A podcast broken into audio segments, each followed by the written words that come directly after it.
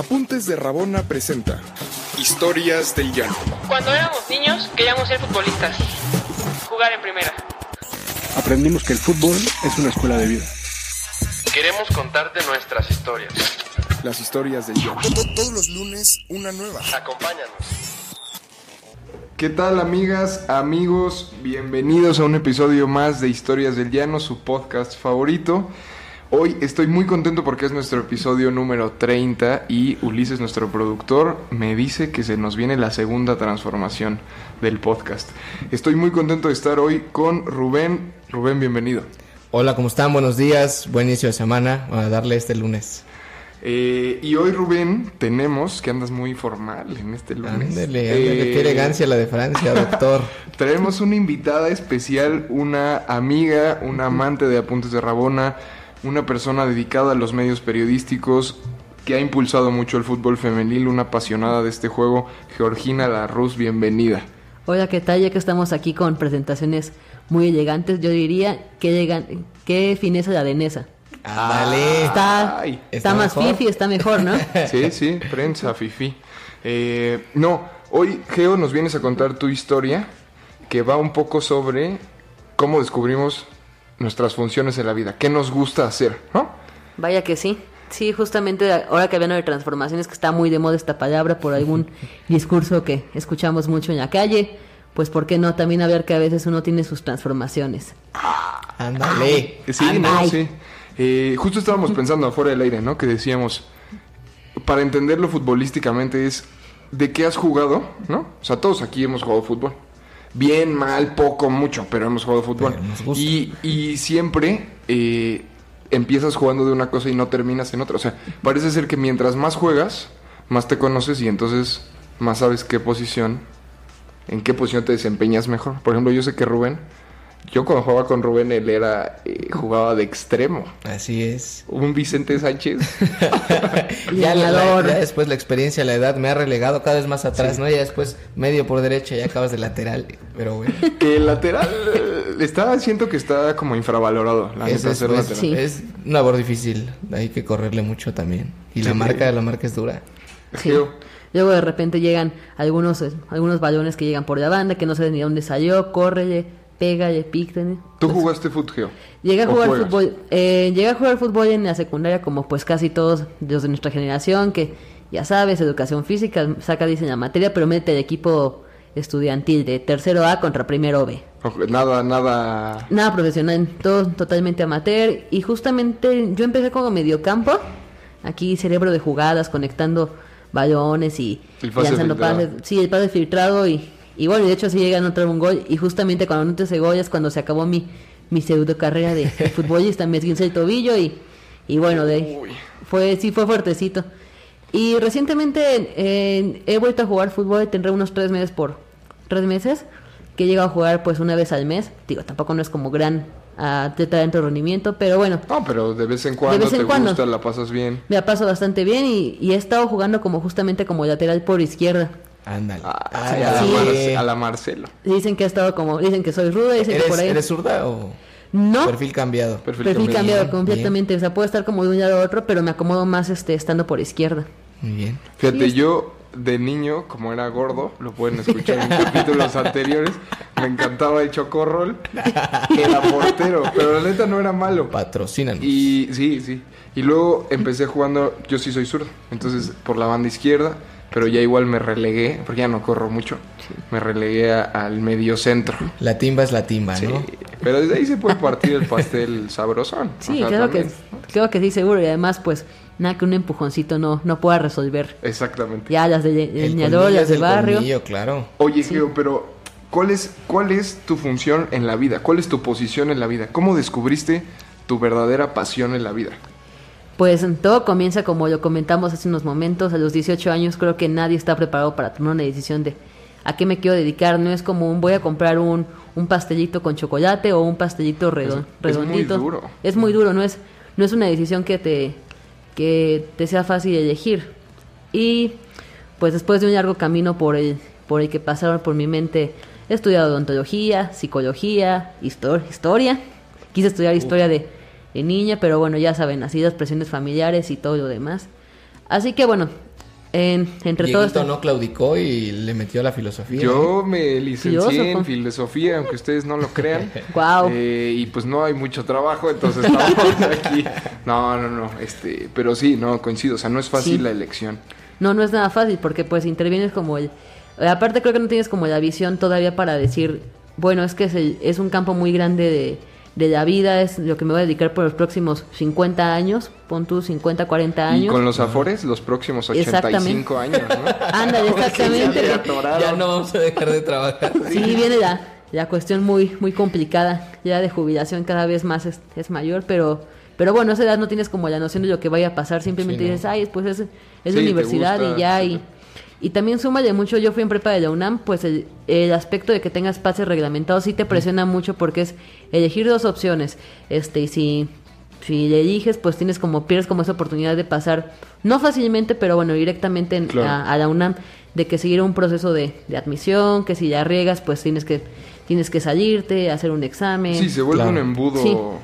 Pero entonces tú no sabías, estabas entre historia o gastronomía, o sea, Casi, una casi. cosa- Y vender mole los domingos, que también es buen negocio. Eh, en eso tienes Y razón. justamente, pues bueno, yo empezaba con esta, esta cuestión, pero resulta que en el 2006, pues ocurre todos estos coyunturales políticamente hablando que sí simbraron a la población, que cuando uno empieza a interesarse más en la política, y dije, ah, ¿por qué no ciencia política? Ah, dije, casual, bien. ciencia política, así como me están aquí viendo con ojitos de amor.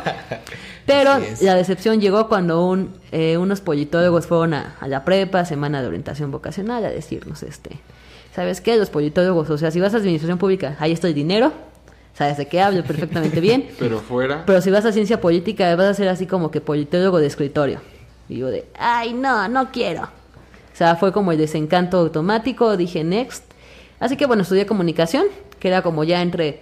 Es una carrera muy extraña y muy Muy rara. muy rara, de que ves a gente que quiere ser productor de cine, pero termina en comunicación, gente que quiere ser este diseñador, pero está en comunicación, gente pues que quería ser abogado, pero está en comunicación, o sea, hasta médicos he visto por, a- Sí. por ahí. Pero bueno, termino como eligiendo comunicación política porque justamente el desarrollo de, de marketing político, eh, personalmente me encanta la investigación, así que termino eligiendo comunicación política en la especialidad en sexto semestre, que también es otro, es otra, este, otra edición, pero ahí se cruza con el Mundial de Sudáfrica 2010, post Mundial de Sudáfrica de 2010 y, y la niña, bueno, como me juntaba con puros niños, ¿de qué hablan los chicos? Pues hablaban de cervezas, de chicas y de fútbol.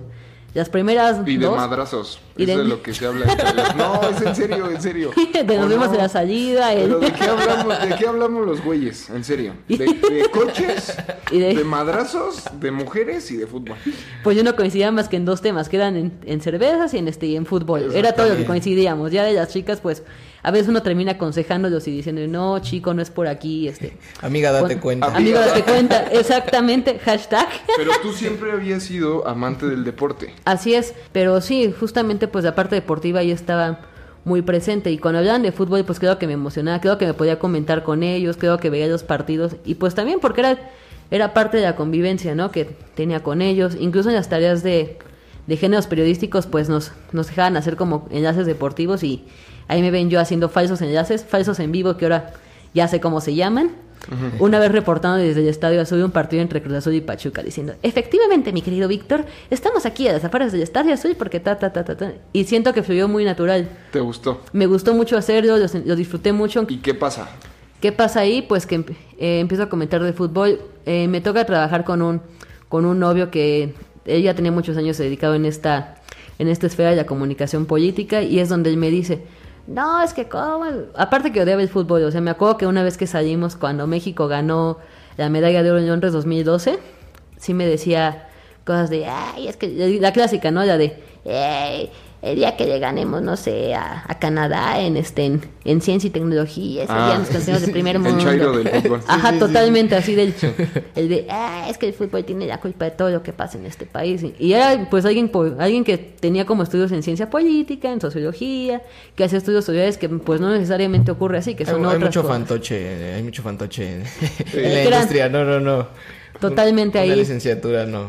Era justamente esto y pues yo estaba bien emocionado, mi corazoncito estaba así como de México, México, o sea, mi corazón estaba en el ángel de independencia, Claro. mi ahí mi, mi, mi cuerpo estaba ahí este pues no sé, en el Zócalo, pues viendo otras cosas, ¿no? Viendo como de, viendo proyectos, ¿no? De investigación. Y yo de, yo así, México, México, y cantando el cielito lindo así, muy en mi corazón. Así fue como poco a poco fui descubriendo como, pues a qué me quería dedicar. Era como mi interior diciéndome, amiga, date cuenta, así como esto no es lo tuyo, Claro. esto no está funcionando, este...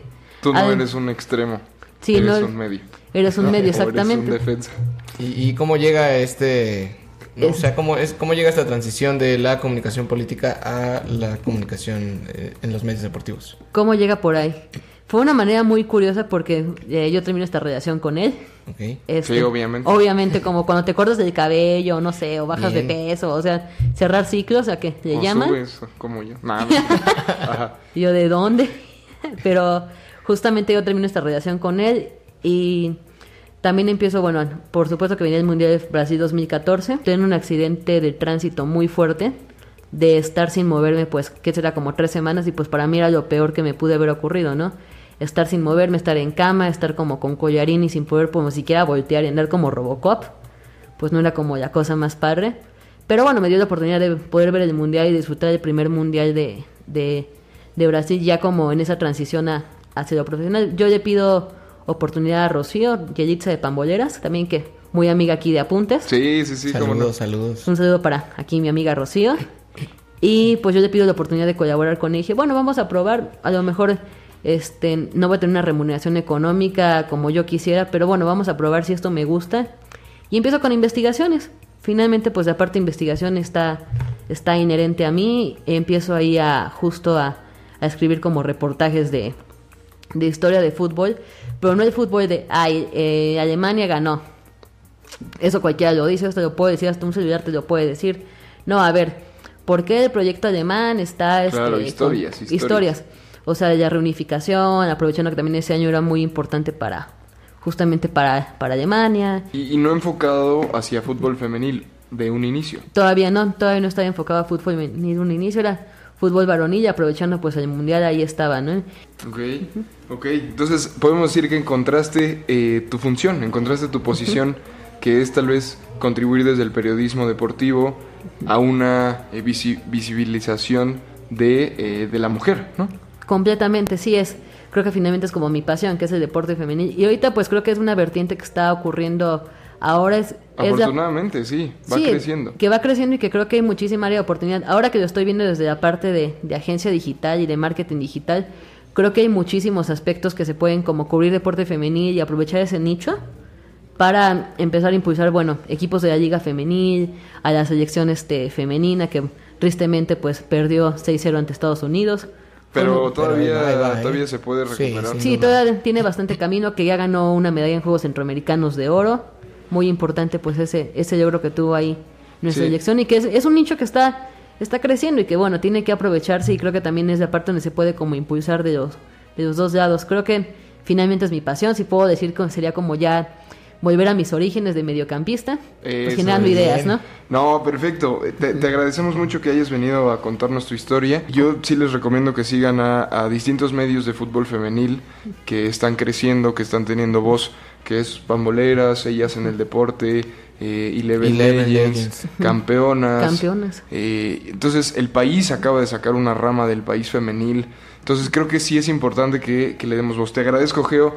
Eh, te agradezco, Rubén. Nos vemos Hombre, próximo muchas lunes. gracias, Geo. Nos Gracias vemos. por la invitación, nos Hasta vemos. luego. Bye. ¿Quieres más historias? Síguenos en todas nuestras redes sociales como Apuntes de Rabona para ver el mundo desde el fútbol.